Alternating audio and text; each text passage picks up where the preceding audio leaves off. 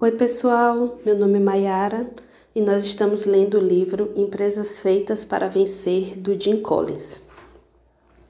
Nós estamos no capítulo 4, Em Frente à Verdade, nua e crua, mas nunca perca a fé.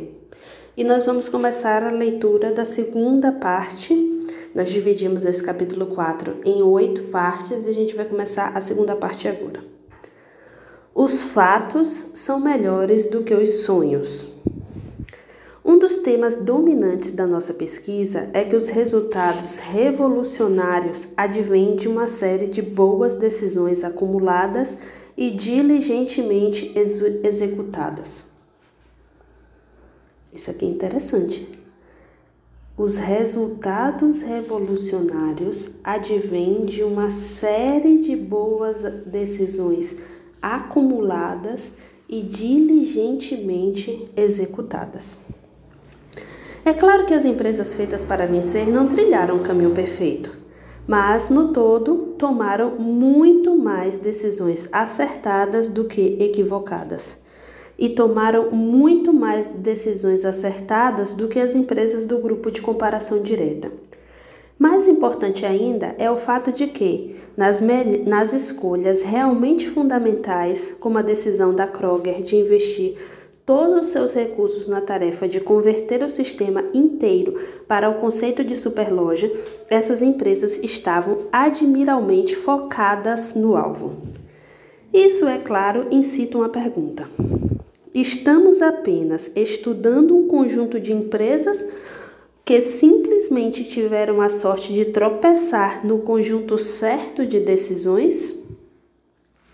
Ou existe algum elemento diferenciador em seu processo que aumentou radicalmente suas possibilidades de estarem certas?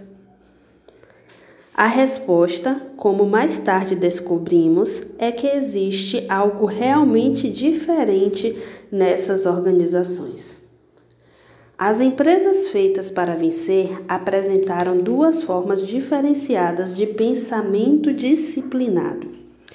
A primeira, que é o tema desse capítulo, é que elas empregaram toda a organização com a dura realidade dos fatos.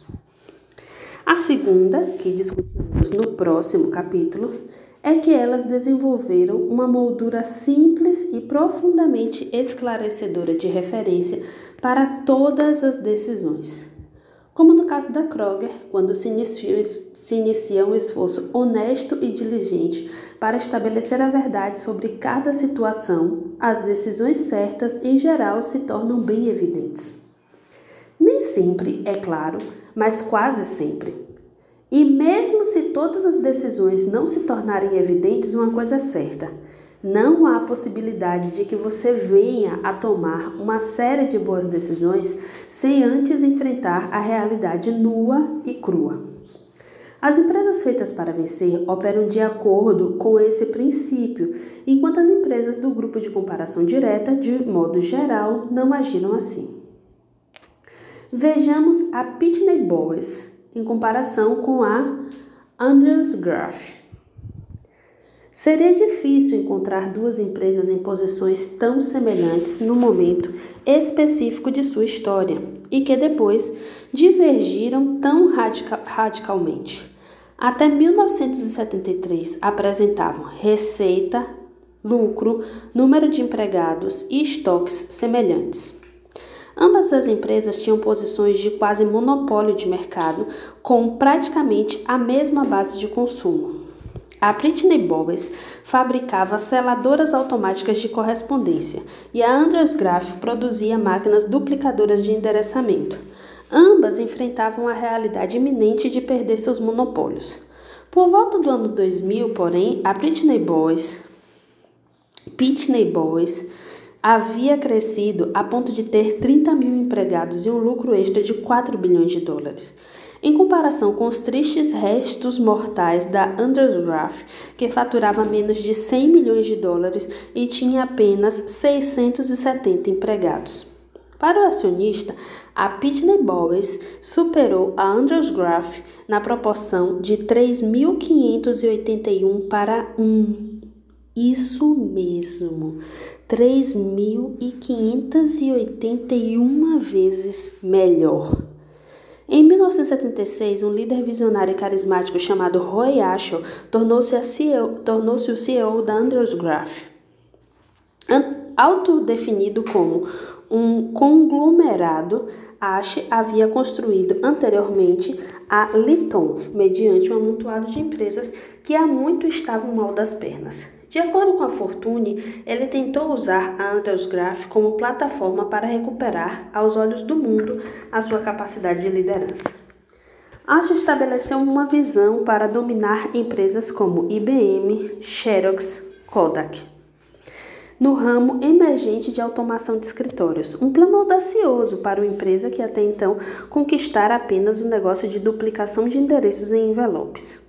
Não há nada de errado em ter uma visão audaciosa, mas Ashe se tornou tão obcecado por seu projeto quixetesco que, segundo a Business Week, recusou-se a enfrentar as provas evidentes de que o seu plano estava fadado ao fracasso e poderia levar com ele o resto da empresa. Ele insistia em desviar dinheiro de setores lucrativos, destruindo o negócio estratégico da empresa, ao despejar dinheiro num gâmbito que tinha poucas chances de sucesso. Mais tarde, quando Ash foi exonerado e a empresa já havia pedido concordato, da qual ele conseguiu sair depois, ele ainda se recusava a enfrentar a realidade e dizia: Perdemos algumas batalhas, mas estávamos ganhando a guerra. Mas Anders Graf não estava nem mesmo perto de ganhar a guerra. E todo mundo na empresa sabia disso o tempo todo. E, no entanto, a verdade só foi ouvida quando já era tarde demais. Na realidade, muitas pessoas chaves da Andrews Graph pularam fora da empresa, desanimadas por não conseguirem fazer a alta gerência enxergar os fatos e lidar com eles. Talvez devêssemos dar ao Sr. Ausch algum crédito por ter sido um visionário que tentava levar sua empresa a altitudes maiores. E justiça seja feita. O conselho da Andrews Graff demitiu Walsh antes que ele tivesse a chance de levar seus planos até o fim.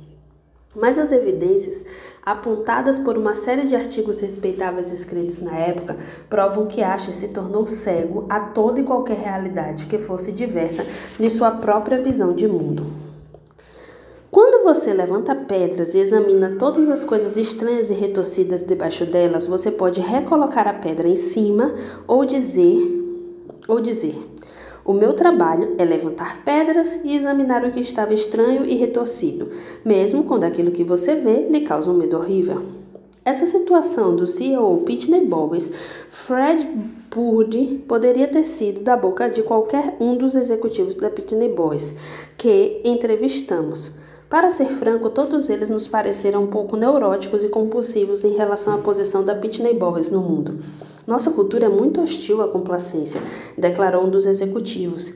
Temos mania de achar que aquilo que acabamos de realizar, não importa o quão fantástico possa ser, jamais será bom o suficiente para nos manter da empresa, observou um outro.